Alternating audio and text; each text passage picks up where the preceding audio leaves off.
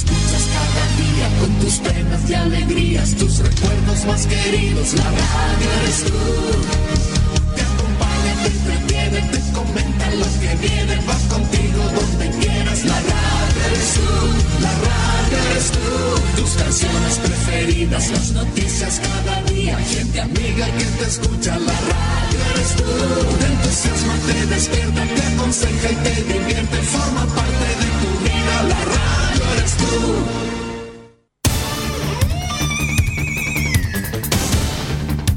Desde nuestro centro de noticias transmite la red informativa independiente del norte del país. Aquí comienza la edición de cierre de RCI Noticias. Estas son las informaciones.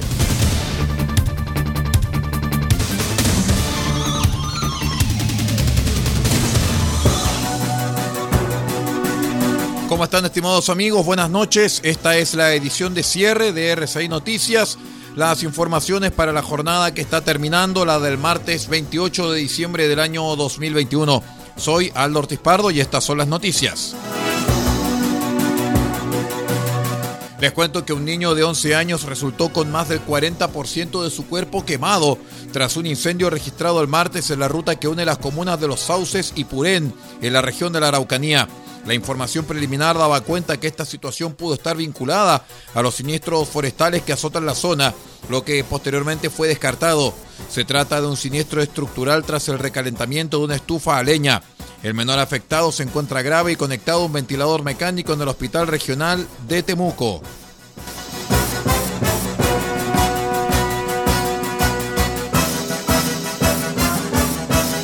Les cuento que un invierno especialmente seco y temperaturas más altas de lo normal explican el considerable aumento de los incendios en Chile, eh, que en 2021 registró un 380% más de hectáreas quemadas que el año anterior, según informó la Corporación Nacional Forestal CONAF.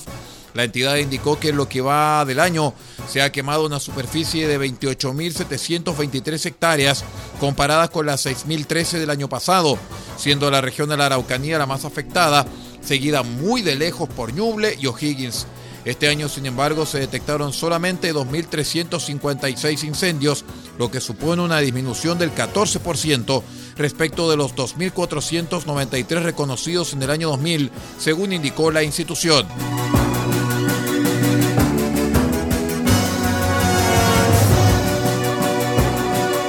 Seguimos con la crónica roja, muchachos, porque la Asociación Nacional de Oficiales Penitenciarios, ANOP, reportó la ocurrencia de un nuevo atentado contra Gendarmería durante la tarde del martes. A través de su cuenta en Twitter, la agrupación denunció que un desconocido arrojó a lo menos dos bombas Molotov en las inmediaciones del Centro de Reinserción Social de la institución, ubicada en la comuna capitalina de Recoleta. De acuerdo con las imágenes compartidas por carabineros, el responsable sería un sujeto aparentemente joven, quien encendió los artefactos en plena vía pública antes de lanzarlos hacia el frontis cerca de las 13 horas con 30 minutos, cuando las oficinas aún atendían público. Las llamas dañaron de manera estructural a dos vehículos que se encuentran al interior del recinto, reveló el capitán Oscar Yantén del Departamento de Comunicaciones Sociales de la Policía, al tiempo que destacó que la rápida denuncia personal de la subcomisaría Recoleta Sur consiguió que llegara en minutos a resguardar el sitio del suceso.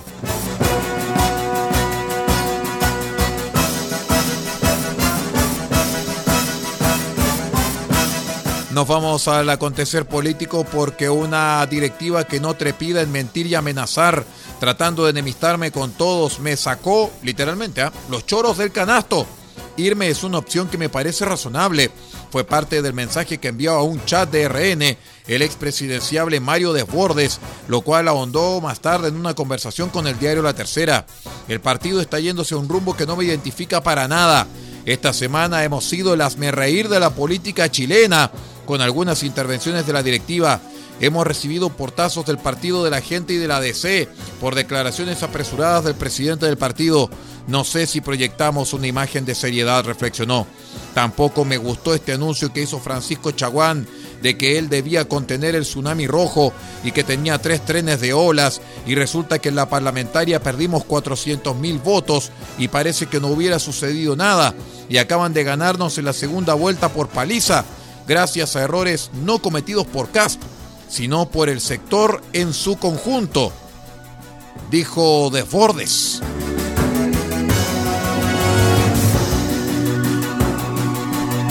Esta es la edición de cierre de R6 Noticias, el noticiero de todos, una presentación de micasino.com y también del Servicio Nacional de Turismo Cernatur Atacama. Ya regresamos.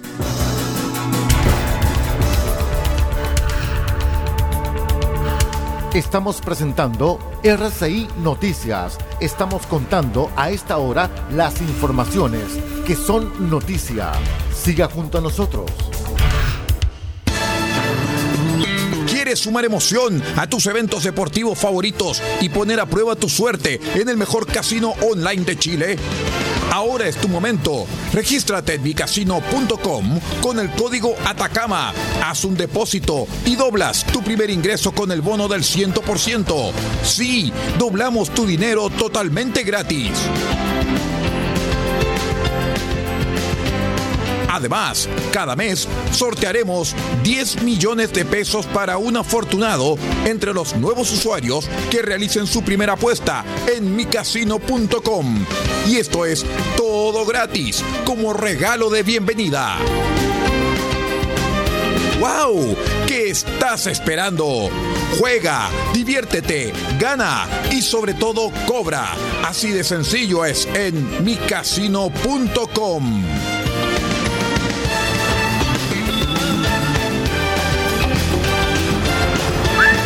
turismo interno es el motor de la industria turística. Es por eso que te queremos recordar que en la región de Atacama tenemos muchos lugares increíbles que puedes visitar y experiencias alucinantes que puedes vivir. Disfruta tu región, conócela, descúbrela y vívela. Y no olvides cuidarte tú, a los tuyos y el entorno que te rodea. Porque hay Chile para todos, ya es tiempo de viajar por Atacama. Es un mensaje del Gobierno Regional de Atacama, Cernatur, Gobierno de Chile.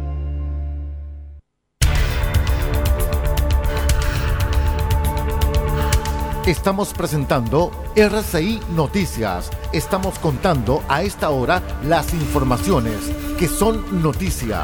Siga junto a nosotros. Continuamos con esta edición de cierre de R6 Noticias, el noticiero de todos.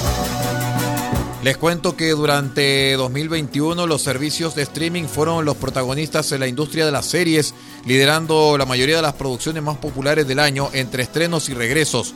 El año partió con la apuesta de Marvel junto con Disney Plus. Nos referimos a WandaVision, el primer paso para la llegada del universo Marvel a las series.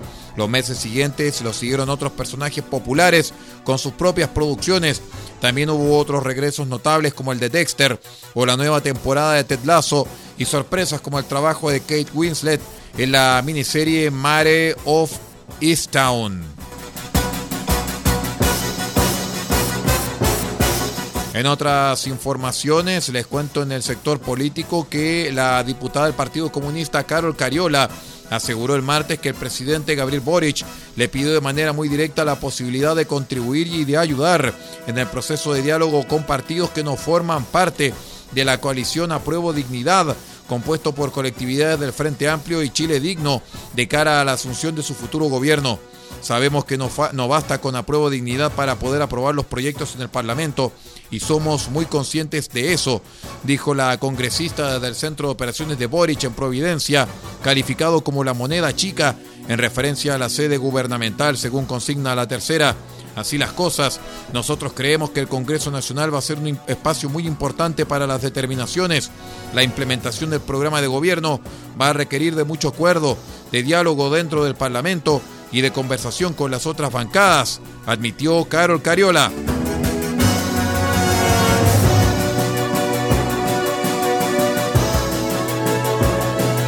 Les contamos también que el martes se conoció el fallecimiento del ex intendente de la región de Valparaíso, Luis Guastavino, ocurrido en la comuna de Ñuñoa, región metropolitana.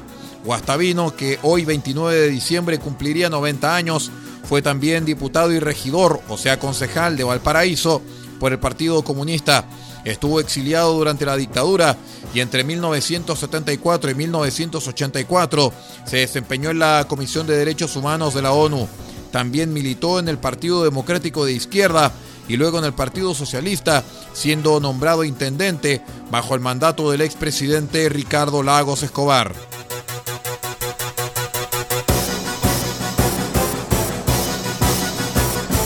Nos vamos al exterior contándoles que Argentina informó el martes 33.902 casos nuevos de coronavirus, el más alto en los últimos siete meses, con lo que el número total de positivos ascendió a 5.514.207, mientras que los fallecimientos se elevaron a 117.085 tras ser notificadas 20 muertes en las últimas 24 horas. Argentina atraviesa un aumento importante en el número de casos que se intensificó en diciembre y ha escalado en las últimas semanas. Las cifras marcan un ascenso significativo respecto a los 20.263 positivos notificados el lunes, aunque los inicios de semana el número suele ser menor.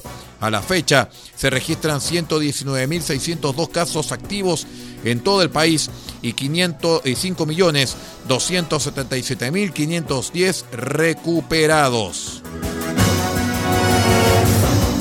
Con esta información de carácter internacional vamos poniendo punto final a la edición de cierre de RCI Noticias para esta jornada que ya terminó. Me refiero al martes 28 de octubre, perdón, martes 28 de diciembre del año 2021. Muchas gracias por acompañarnos y siga usted en nuestra sintonía.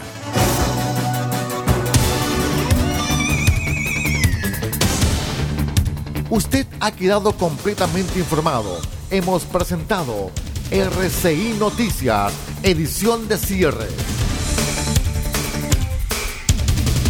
Transmitido por la red informativa independiente del norte del país.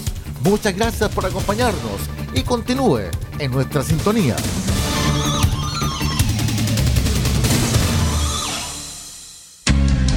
Lo que escuchas cada día con tus penas y tus recuerdos más queridos, la radio eres tú. Te acompaña, te entretiene, te comenta lo que viene, va contigo donde quieras, la radio eres tú, la radio eres tú. Tus canciones preferidas, las noticias cada día, gente amiga que te escucha, la radio eres tú. Te entusiasma, te despierta, te aconseja y te divierte, forma parte de tu vida, la radio eres tú.